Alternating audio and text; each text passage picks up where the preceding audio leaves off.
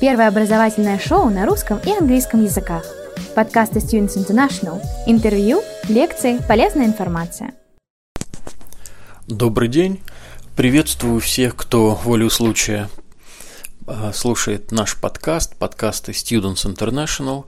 А, сегодня у нас очередной выпуск, но он будет весьма необычным. А, я решил ответить на вопросы, которые приходят к нам от наших слушателей.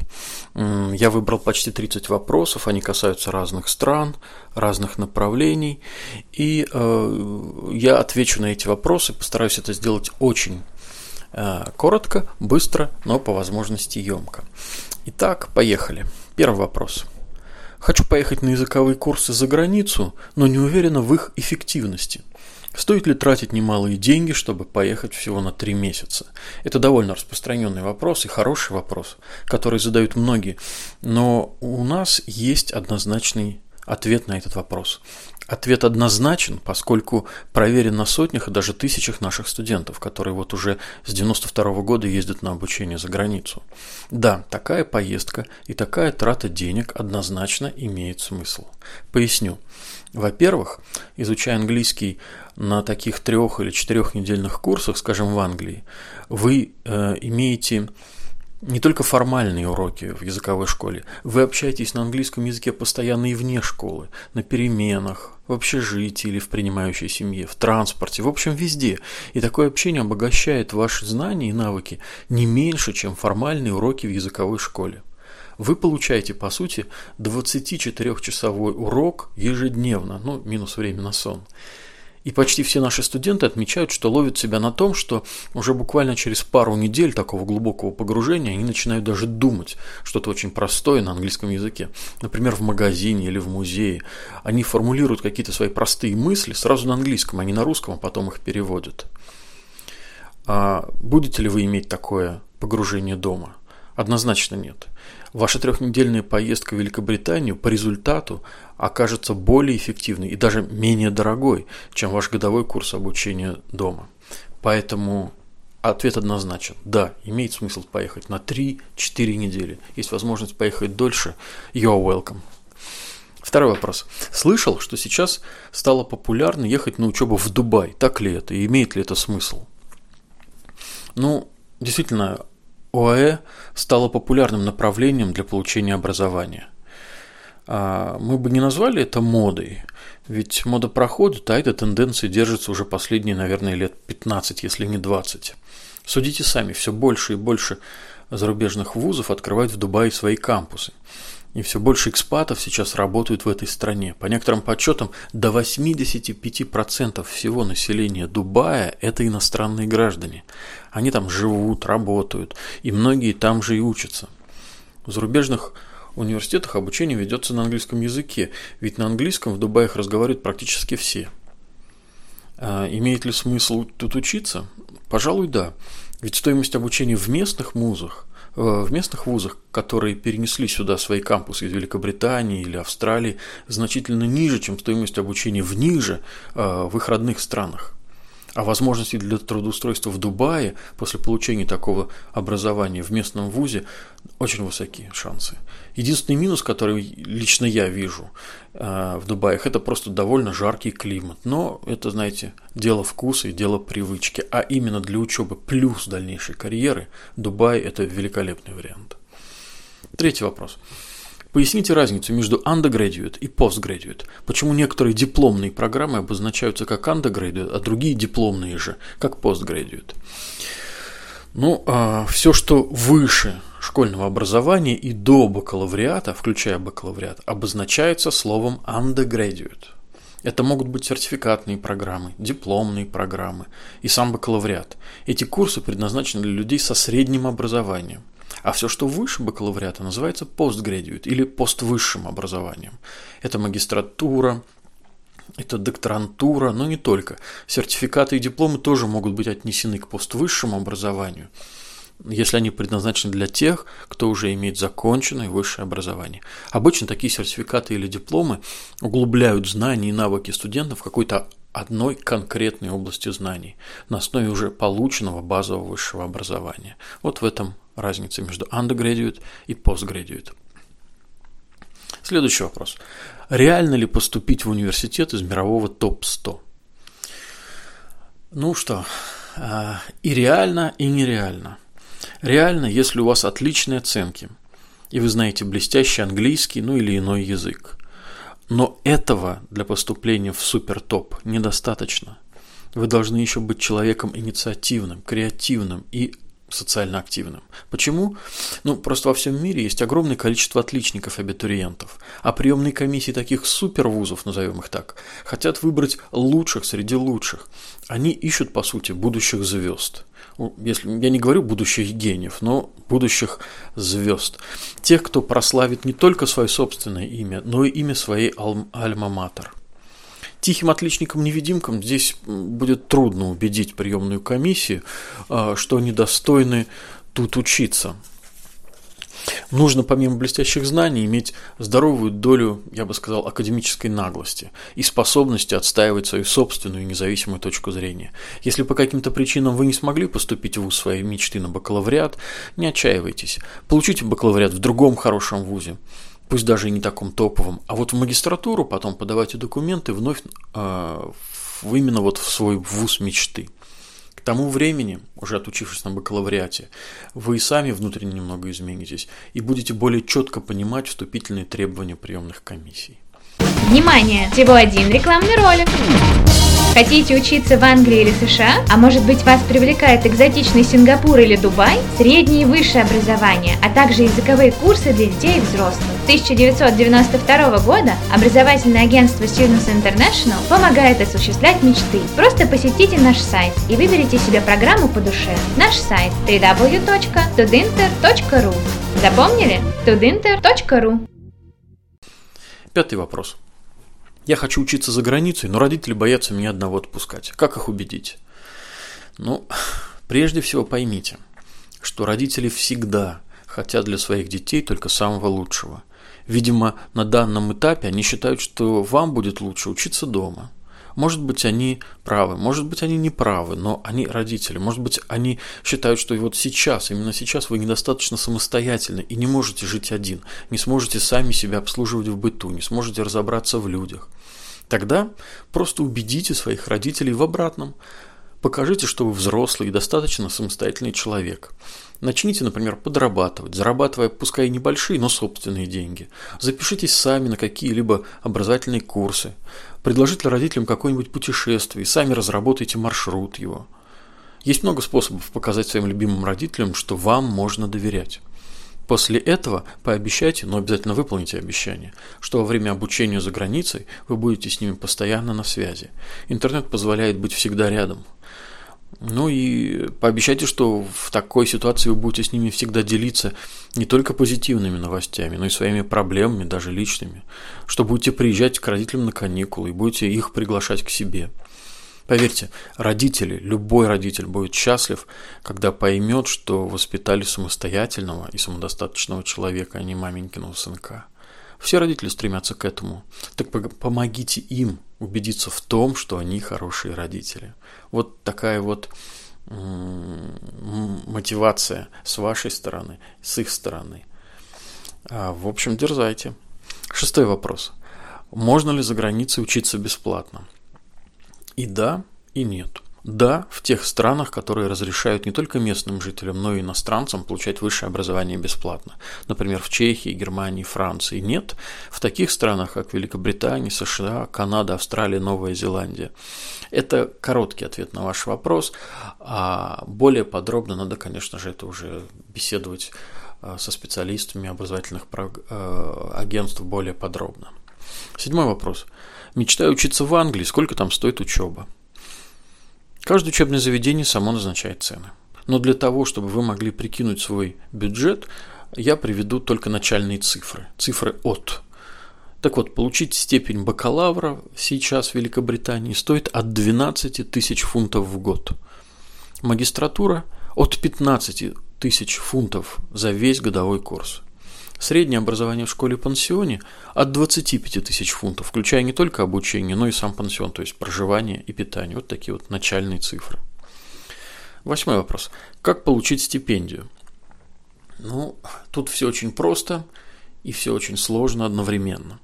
Закончите школу или университет на отлично, ну или близко к этому. Выучите иностранный язык на продвинутый уровень. Сдайте языковой экзамен. Ведите активную социальную жизнь, например, волонтерьте. Ведите какое-нибудь собственное исследование. В общем, станьте интересным не только своим друзьям, но постарайтесь заинтересовать своими академическими успехами и планами стипендиальную комиссию университета. Никто вам не предложит деньги на обучение, поймите. Никто не скажет, приезжай к нам учиться бесплатно. Вы сами должны заинтересовать своей личностью и своими предыдущими успехами в учебе понравившийся вам университет. Девятый вопрос. Можно ли поступить в университет без сдачи IELTS или TOEFL? Ну, в странах и вузах, где обучение ведется на английском, а свое знание этого языка необходимо доказать сдачей международного теста IELTS или TOEFL. Но некоторые вузы позволяют студентам поступать на их программы по внутреннему языковому тесту. Да, такое бывает. Но отдавайте себе отчет, что престижный вуз а, с большим количеством абитуриентов обычно не идет на такие вот странные уступки. Десятый вопрос. Где лучше учиться, в Канаде или в США?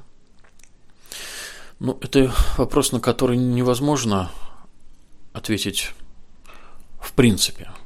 А, я бы посоветовал вам этот вопрос переформулировать. Спросите себя так.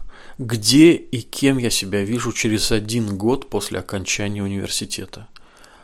А кем я себя вижу через пять лет? А через 10. Вот ответ на этот вопрос поможет вам определиться со страной. Ведь вузы разного уровня, и хорошие, и плохие, есть в любой стране. Выбирайте свое будущее, то, каким вы видите себя и к чему вы стремитесь. А мотивация, помимо а, способностей, это главное в успешной учебе. Следующий вопрос. В каких странах после обучения можно остаться? Хороший и распространенный вопрос. Остаться работать и жить после получения диплома можно практически в любой стране, но в одних странах это сделать очень легко, а в других чрезвычайно сложно. Например, в Швейцарии остаться будет крайне сложно. А вот в Канаде или в Австралии или в Великобритании сделать это будет довольно просто. Все дело в том, что в этих странах по закону любой иностранец, отучившись в местном вузе, имеет право задержаться в стране, чтобы поработать. Но уж получить статус э, временного вида на жительство или гражданство после этого, или остаться жить по рабочей визе, это уже решать лично вам, это дело уже каждого. Двенадцатый вопрос. Сколько стоит высшее образование в Канаде? Тут разброс цен довольно велик, поэтому, чтобы вас сориентировать, приведу начальные цены. А, обучение на бакалавриате обойдется в сумму от 17 тысяч канадских долларов за год. А, подчеркиваю, канадских, в американских это будет значительно меньше. Двухгодичная магистратура обойдется вам в сумму от 30 тысяч канадских долларов за весь курс обучения. Ну а если вы решите учиться в колледже, например, Хамберс, Энека, есть довольно много колледжей, которые мы так по привычке называем профессиональными. Вот. А, так вот, в таких колледжах учеба будет стоить намного дешевле, от 15 тысяч канадских долларов за год. А вот вопрос следующий от довольно взрослого абитуриента. Хочу учиться э, на магистратуре в Австралии. Могу ли я взять с собой жену? Ответ однозначный – да, можете. Вы можете взять с собой, причем не только жену, но и детей, если они есть. Но вам нужно учитывать, что в таком случае а, вам нужно будет показать на своем банковском счету, когда будете получать визу, значительно большую сумму денег. И эта сумма должна будет покрывать расходы не только ваши, но и вашей семьи и ваших детей а, на все время пребывания в Австралии. Четырнадцатый вопрос. Где лучше сдавать экзамен IELTS? Ну, сдавайте где хотите. Э, сдавайте там, где вам удобнее.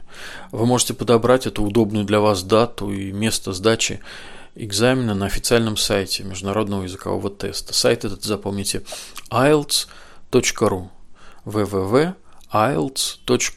Заходите на сайт, выбираете свой город, выбираете удобную дату и сдавайте. А, Еще один вопрос по IELTS. К IELTS лучше готовиться очно или онлайн? Но мне лично кажется, что если у вас есть возможность брать очные уроки, то лучше учиться очно. Но если вы живете в городе, где нет квалифицированных преподавателей именно по этому экзамену, то можно взять уроки и по скайпу.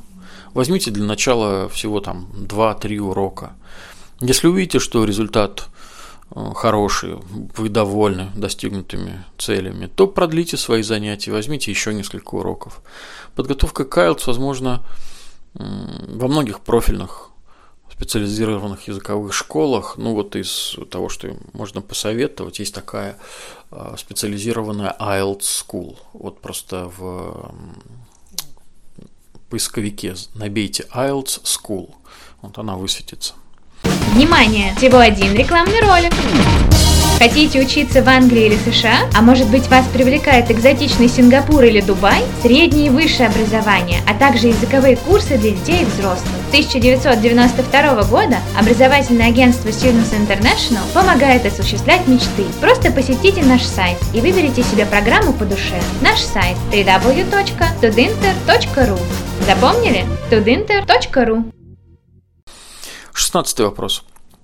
Есть ли гарантия, что я получу работу после учебы за границей? Нет, такую гарантию вам никто не даст. Другое дело, что выбирая вуз и специальность, смотрите на статистику трудоустройства их выпускников. А поверьте, все уважающие себя университеты и колледжи отслеживают такую статистику своих алюмный выпускников. Часто процент трудоустройства а, в вузах достигает 97%. Ну, это, правда, по самым востребованным специальностям, инженерным, айтишным и профессиям бизнес-направления. По творческим специальностям, конечно же, процент трудоустройства несколько ниже. 17 вопрос. Я хочу учиться за границей, но нет денег. Что делать? В таком случае советую вам выбрать страну, где обучение бесплатное. Например, в Германии можно учиться на немецком языке бесплатно, или в Чехии на чешском языке. Но это же значит, что ваш первый шаг – это выучить этот иностранный язык, тот, на котором будет проходить обучение. Второй важный момент. А вот выучили вы язык, поступили, но поймите, что даже при бесплатном обучении вам нужно будет самостоятельно оплачивать расходы на проживание – аренду общежития, питание. А значит, вот такой вот, э, значит, эм, так, какое-то количество собственных денег вам все равно понадобится. Совершенно с нулем поехать учиться за границу даже со стипендией невозможно. 18 а, вопрос. Примут ли меня в престижный университет с плохими оценками? Если мы говорим о таких супер вузах, как, например, университет Оксфорда или Кембриджа, или вузах Лиги Плюща, то иметь аттестат или диплом отличника чуть ли не обязательно. Могут быть исключения, но рассчитывать на такой вот подарок судьбы не стоит. Причитать, мол, у нас элитная гимназия, пятерки нам никто не ставит, а у нас такой, я не знаю, географ или эм, такой преподаватель по алгебре, что опять получить невозможно. Вот причитания эти бессмысленны. Возможно, вы и правы, но причитать бессмысленно. Обезличенная приемная комиссия будет смотреть формально, какой у вас средний балл. Низкий? Тогда, увы. Но поймите, помимо этих супервузов, есть еще сотни других выдающихся учебных заведений, куда возьмут и обычных хорошистов. Так что три или четыре четверки, в общем, не поставят крест на вашей мечте учиться в университете из топа Guardian, Times или QS. Если же под плохими оценками вы подразумеваете действительно плохие, то, увы, стройками в супервузы не берут. Попробуйте поступить в таком случае на подготовительную программу. Возможно, вы сможете исправить общую картину своих академических достижений оценками, которые получите на подготовительном курсе, и таким образом как бы общую картину исправите. Я хочу учиться на дизайнера. Следующий вопрос. Нужно ли иметь портфолио? Опять а вопрос а точнее ответ будет и да, и нет.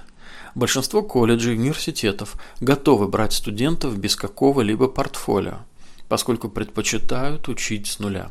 Но это справедливо лишь, когда речь идет о поступлении на бакалавриат или какие-то сертификатные дипломные программы первого высшего образования, undergraduate. Действительно, они э, сами учат, им легче учить с нуля, чем переучивать. А вот при поступлении на программы поствысшего образования, например, магистратуру, портфолио, как правило, требуется. Требования к портфолио всегда прописываются в Entry Requirements, поэтому вы с ними можете заранее ознакомиться на сайтах э, вузов. 20 вопрос. Сколько стоит учеба в США? но здесь цены могут отличаться в разы. Стоимость зависит и от вида программы, и от престижности а, учебного заведения. Поэтому, как и предыдущие ответы, я вам скажу про цены от. Вот порядок минимальных цен, отталкиваясь от которых вы можете планировать свои финансовые расходы. Итак, обучение на бакалавриате в США обойдется вам сумму от 17, ну где-то от 17-19 тысяч долларов в год. Двухгодичная магистратура будет стоить от 30 тысяч долларов за всю программу. Значительно дешевле обойдется профессиональное образование. Год обучения на программе Associate Degree а, в комьюнити колледже будет стоить от 8 тысяч американских долларов. 21 вопрос. Почему говорят, что обучение в Чехии бесплатное, ведь там все равно приходится платить? Ну, высшее образование в Чехии действительно бесплатное, но учиться вам при этом нужно на чешском языке, а вот чтобы выучить до необходимого уровня чешский язык, потребуется вам ну, почти целый академический год. Такой академический языковой курс, увы, платный. Стоит он примерно 4,5-5 тысяч евро. Поступить в чешский вуз без такого подготовительного курса почти невозможно. Поэтому да, первый год вам придется заплатить, чтобы выучить чешский язык, а затем уже образование будет бесплатным. 22 вопрос. Можно ли поехать на учебу за границу после 9 класса? Да, однозначно можно. Вас примут в старшую школу. Если же вы планируете поступать в какой-либо профессиональный колледж после 9 класса, то ответ будет отрицательным. Для поступления в такие колледжи, ну, например, я уже упоминал в Америке а, комьюнити колледжи или профобразование в канадских колледжах. Вот чтобы поступить в такие колледжи, требуется законченное среднее образование. Следующий вопрос. Можно ли пойти в магистратуру не по той специальности, на которой учился до этого? Ну, это зависит от той специальности, на которой вы хотите э, на которую вы хотите пойти учиться. Но юриста, инженера, архитектора или медика вас, конечно же, не возьмут без первого профильного образования. А вот на некоторые программы по IT, на некоторые программы по бизнесу берут с любым первым высшим образованием. Первая полученная специальность для них не важна. Бывают исключения, впрочем. Поэтому внимательно ознакомьтесь со вступительными требованиями того вуза, который вам понравился. Следующий вопрос. Хочу поехать учиться в Канаду, но мало денег. Посоветуйте самый дешевый вариант. А первое, главное, колледжи в Канаде дешевле университетов. Таким образом, если вы хотите получить высшее образование, но денег на университет недостаточно, поступайте в колледж. В Канаде много, действительно, довольно много государственных колледжей, предлагающих обучение по вполне, мне кажется, доступным ценам. Ну, а если денег чрезвычайно мало, и надо экономить буквально на всем, то выбирайте опять же, выбирайте колледж, но не в крупном городе, а в провинции. То есть, например, забудьте на время о Торонто, о Ванкувере и выберите что-нибудь маленькое и более скромное. Тут будет стоимость обучения еще ниже, цены на жилье и питание тоже вас, уверяю, порадуют. Можно ли в Англии остаться студентом после учебы? Если иностранный студент закончил бакалавриат или магистратуру в Великобритании, то он имеет право остаться в этой стране он может подать заявку на получение визы на поиск работы. Она называется постстади виза. Эту визу дают на два года. И эти два года иностранец может искать себе работу, что называется, по душе. А по истечению этих двух лет он может получить уже рабочую визу. Легко ли получить эту постстади визу? Да. Получение ее носит уведомительный характер. Главное условие получения – это получение степени бакалавра или магистра на территории Великобритании. 26 вопрос. Хочу учиться за границей, но у меня нет денег. Что мне делать? Нужно выбрать для обучения ту страну, где даже иностранцы могут обучаться бесплатно. Например, выберите Чехию или Францию. То есть я понимаю, что этот вопрос уже звучал, но э, он слишком частый, поэтому я еще хочу к нему вернуться. Итак, выбирайте Чехию, Францию, Германию, но имейте в виду, что просто так на учебу вас не возьмут. Вы должны блестяще владеть местным языком, иметь отличные, ну или очень хорошие оценки в своем багаже в школе, если планируете поступать на бакалавриат, или в университете, если планируете учиться в магистратуре. Одного желания учиться мало, потому что желающих учиться бесплатно слишком много. Нужно помимо мотивации иметь еще что-то такое, чем вы сможете привлечь внимание приемной комиссии. В общем, первое, учитесь хорошо. Второе, изучайте местный, местный язык. И тогда есть большой шанс, что вам удастся поступить на бесплатное обучение в некоторые страны. Но имейте в виду, что питание и проживание вам придется оплачивать все равно из собственных средств. Так что бесплатным там такая учеба, конечно же, будет, но лишь частично. Вот интересный вопрос еще. Хочу изучать SMM. Какой вуз вы можете посоветовать? Я скажу так. Никакой вуз я вам не посоветую. Дело в том, с моей точки зрения, SMM лишь небольшая часть более глобального понятия, как маркетинг или реклама. Зачем себя ограничивать лишь одной сотой более глобального явления? Вы таким образом ограничиваете не только свои знания и навыки, но и собственную будущую карьеру ограничиваете. Изучайте маркетинг, если вас привлекает продвижение товаров или услуг. Если же вы хотите более узкую специализацию, то просто дополнительно к программе по маркетингу возьмите курсы по интернет-продвижению. SMM – это слишком узко, не ограничивайте себя. Следующий вопрос. Какой экзамен IELTS лучше сдавать, компьютерный или бумажный? Внимание! Всего один рекламный ролик.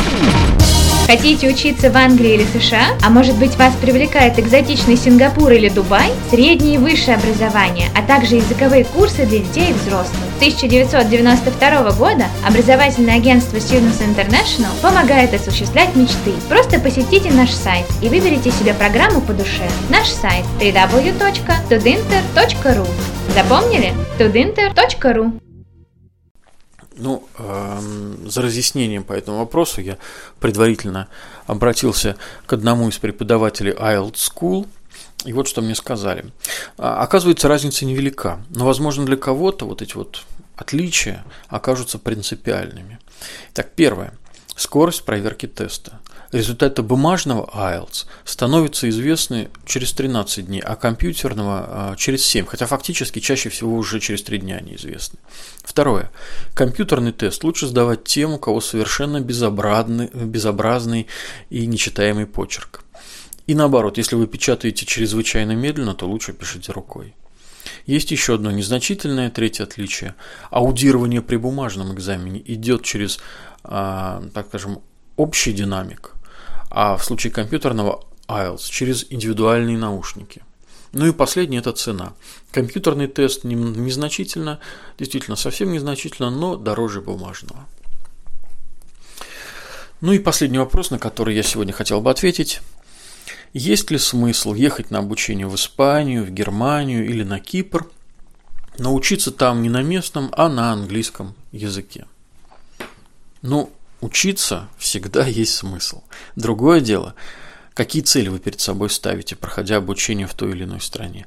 Предположим, вы мечтаете учиться и жить в Испании, но не знаете испанского языка, а знаете английский. Ну тогда уйдите учиться на английском, а во время обучения используйте свободное время для изучения местного языка. Его знания вам затем однозначно облегчат поиск работы и вообще весь процесс социализации в местном обществе. Хотите жить в Испании, живите в Испании. А, не знаете испанский, учите испанский во время обучения на английском языке. Или это то же самое будет а, касаться не только Испании, но и Германии, Кипра или какой-либо иной страны. Да, сейчас все знают английский язык, и вы сможете действительно жить и работать в Испании или в Нидерландах или на Кипре, лишь владея одним английским. Но знание местного языка всегда будет плюсом, причем значительным плюсом. Это однозначно облегчит вам процесс трудоустройства и дальнейшей жизни. Ну вот это вот те вопросы, на которые я сегодня хотел а, ответить. Спасибо вам большое за внимание и ждите наших будущих выпусков подкастов Students International. Всего доброго. Первое образовательное шоу на русском и английском языках подкасты Students International, интервью, лекции, полезная информация.